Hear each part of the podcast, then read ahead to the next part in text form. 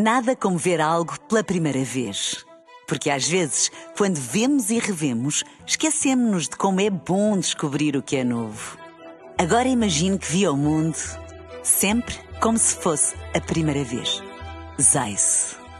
Veja como se fosse a primeira vez. Bola Branca.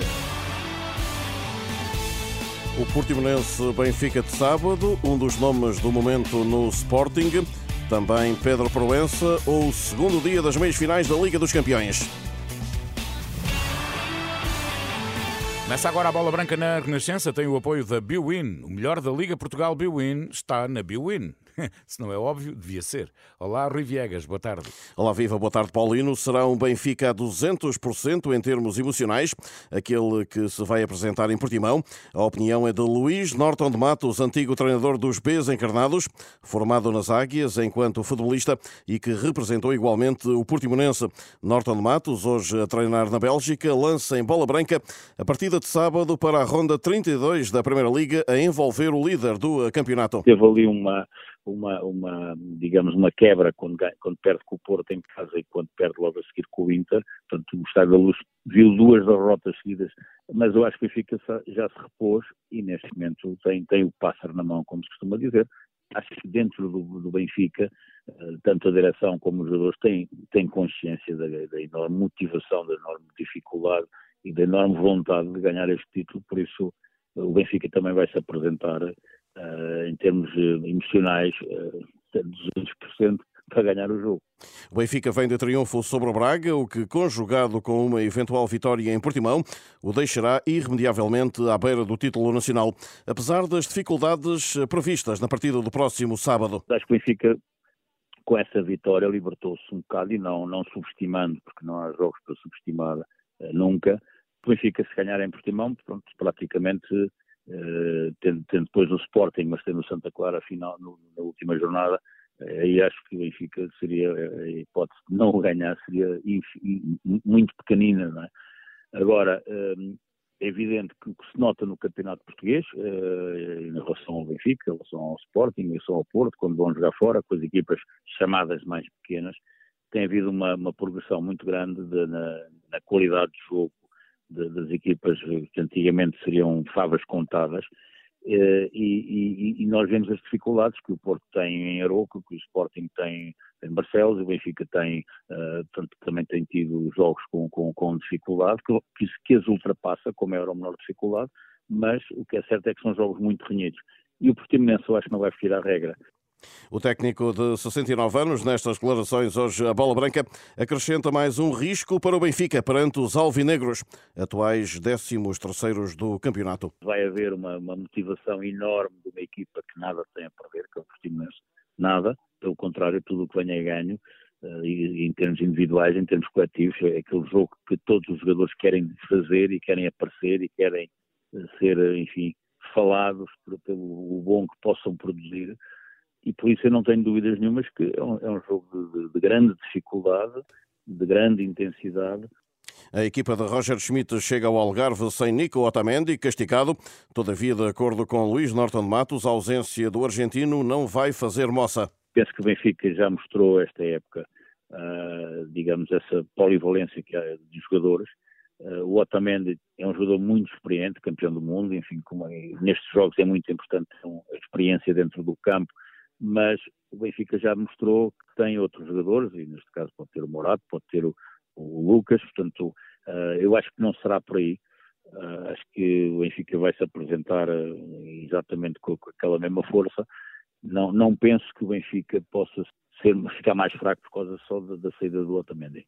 Entretanto, no mercado, o United estará a preparar uma proposta por Gonçalo Ramos, segundo a nossa imprensa desportiva desta quarta-feira. Nos trabalhos do Porto, ensaia-se a partir de hoje a recepção do domingo ao Casa Pia. João Mário continua de fora por lesão. Otávio é baixa, mas por castigo. O jogo, entretanto, titula esta quarta-feira que o guarda-redes Cláudio Ramos vai renovar contrato. A Bundesliga chama por Idemasa Morita. O médio japonês está referenciado pelo Mainz, que já o observou diversas vezes. Morita tem contrato até 2026 e uma cláusula de 45 milhões de euros. Foi contratado no verão ao Santa Clara de Daniel Ramos. Eu chamo-lhe o grande Morita, por, por ele ser mesmo isso. uh, porque é um jogador muito abrangente, é muito competitivo, é competente no que faz. É um dos jogadores, melhores jogadores que eu treinei até hoje, por tudo, pela forma como ele trabalha, pela forma como ele joga, pela forma como ele se dedica ao jogo, pela capacidade que tem em solucionar problemas para a equipa. Uh, está sempre tudo bem com ele. E isso é um, são muitas são muitas valias que trazem que trazem que fazem elevar o, o jogador a qualidade do jogador. Por isso a afirmação dele no Sporting era uma questão de tempo para mim. Uh, isso está a acontecer. E acho que quanto mais tempo passa, mais ele é valorizado no Sporting. Daniel Ramos treinou Morita e também Nuno Santos, este no Rio Ave. O extremo é um dos nomes do momento em Alvalade, leva nove golos e alguns de se lhe tirar o chapéu, como o último em Passos da Ferreira. Não me surpreende nada, absolutamente nada, porque o Nuno é um, é, é, é um jogador muito persistente, acredita muito nas qualidades que tem e sabe usá-las. Uh, tem um conjunto de, de armas uh, do ponto de vista técnico, que são capazes de fazer a diferença em muitos momentos do jogo, principalmente no último terço, ao nível das assistências, pela capacidade de poder servir bem, conseguir muito bem, e pela capacidade de poder, inclusivamente, entrar em situações de, de, de oportunidades de gol, porque ele finaliza bem, chuta muito bem, remate forte, colocado, uh, traz uma qualidade enorme à equipa. Uh, e, e, o momento que ele está a passar, acho que o merece, porque trabalhou para isso, e os grandes golos que concretizou ultimamente vieram reforçar a valia que ele tem. E a este ritmo, Nuno Santos pode chegar à equipa das esquinas, acredita o treinador? Tenho certeza que sim. Ele uh, já, já, já se afirmou como um dos valores seguros uh, do futebol português e não me admiraria nada ele poder ser convocado e utilizado pela, pela nossa seleção, porque tem qualidade para isso, como disse é, é fruto do trabalho dele, é fruto da persistência que ele, que ele também tem. Ele gosta de treinar bem, ele treina bem, é muito dedicado, é muito uh, penso também naquilo que faz e, por isso mesmo esse, essa forma de estar e de trabalhar levaram a que, que as exibições fossem, fossem consistentes e têm sido consistentes e, e, a, e a afirmação do plantel de Sporting fosse cada vez mais consistente e daí estar um passinho muito perto de poder ser selecionado e chamado à seleção para poder, para poder jogar. Nuno Santos é conhecido também pela sua irreverência em campo, algo que não o prejudicaria, considera Daniel Ramos, caso o jogador fosse para fora. Num cenário hipotético de poder sair, eu não parece que isso seja prejudicial, porque essa irreverência às vezes também fora também é precisa. E quando se vai para fora, para um contexto diferente do nosso, vamos um bocadinho já com o travão de mão ligado e não somos tanto aquilo que somos aqui, até por uma questão de estarmos num contexto, em contexto, um contexto diferente, uma realidade diferente, e então é quase em piloto automático eh, esfriamos um pouco.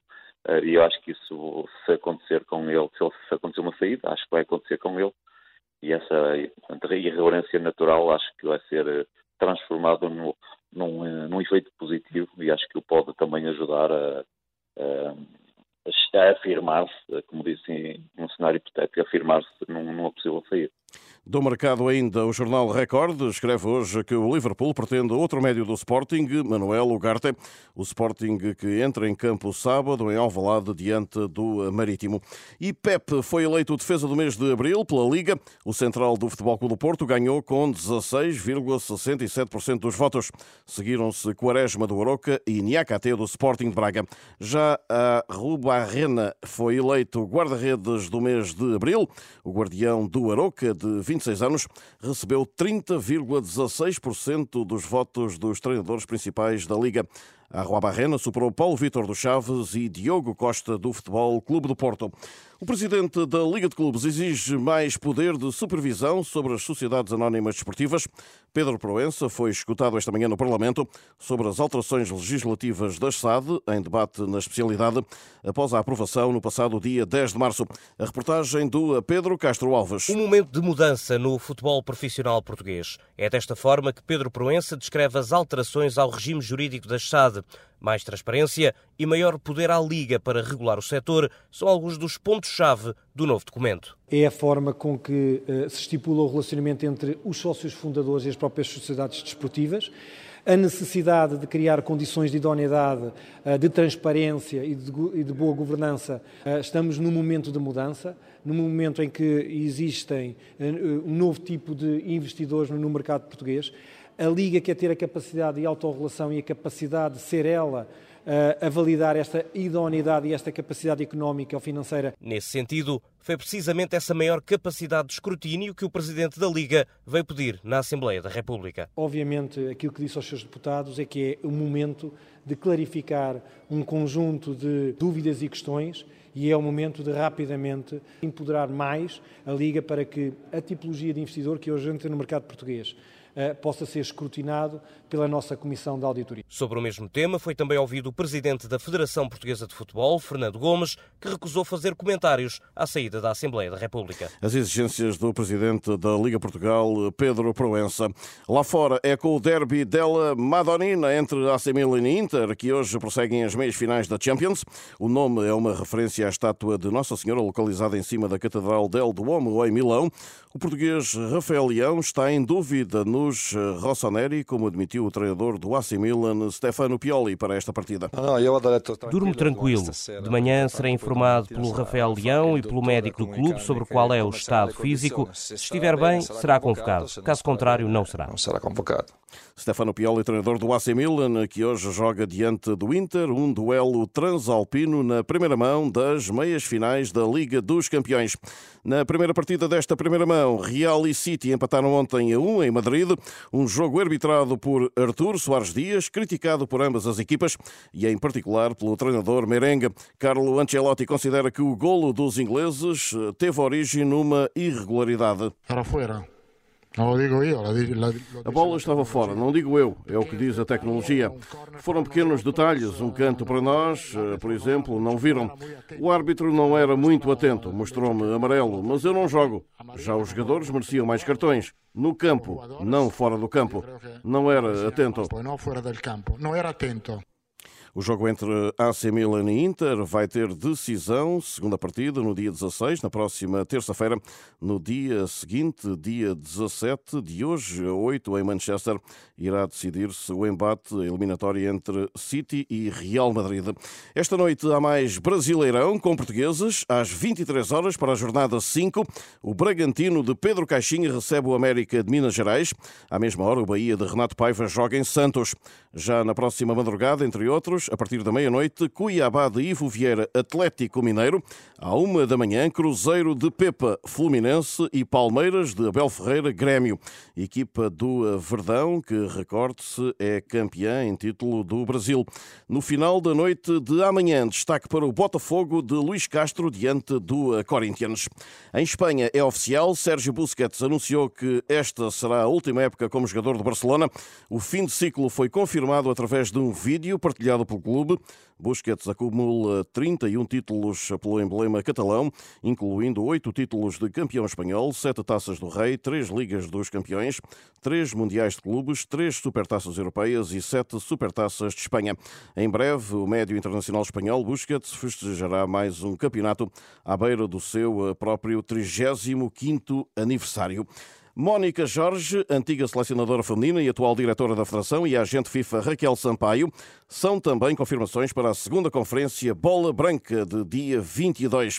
Mónica Jorge vai partilhar a sua visão sobre a igualdade no desporto.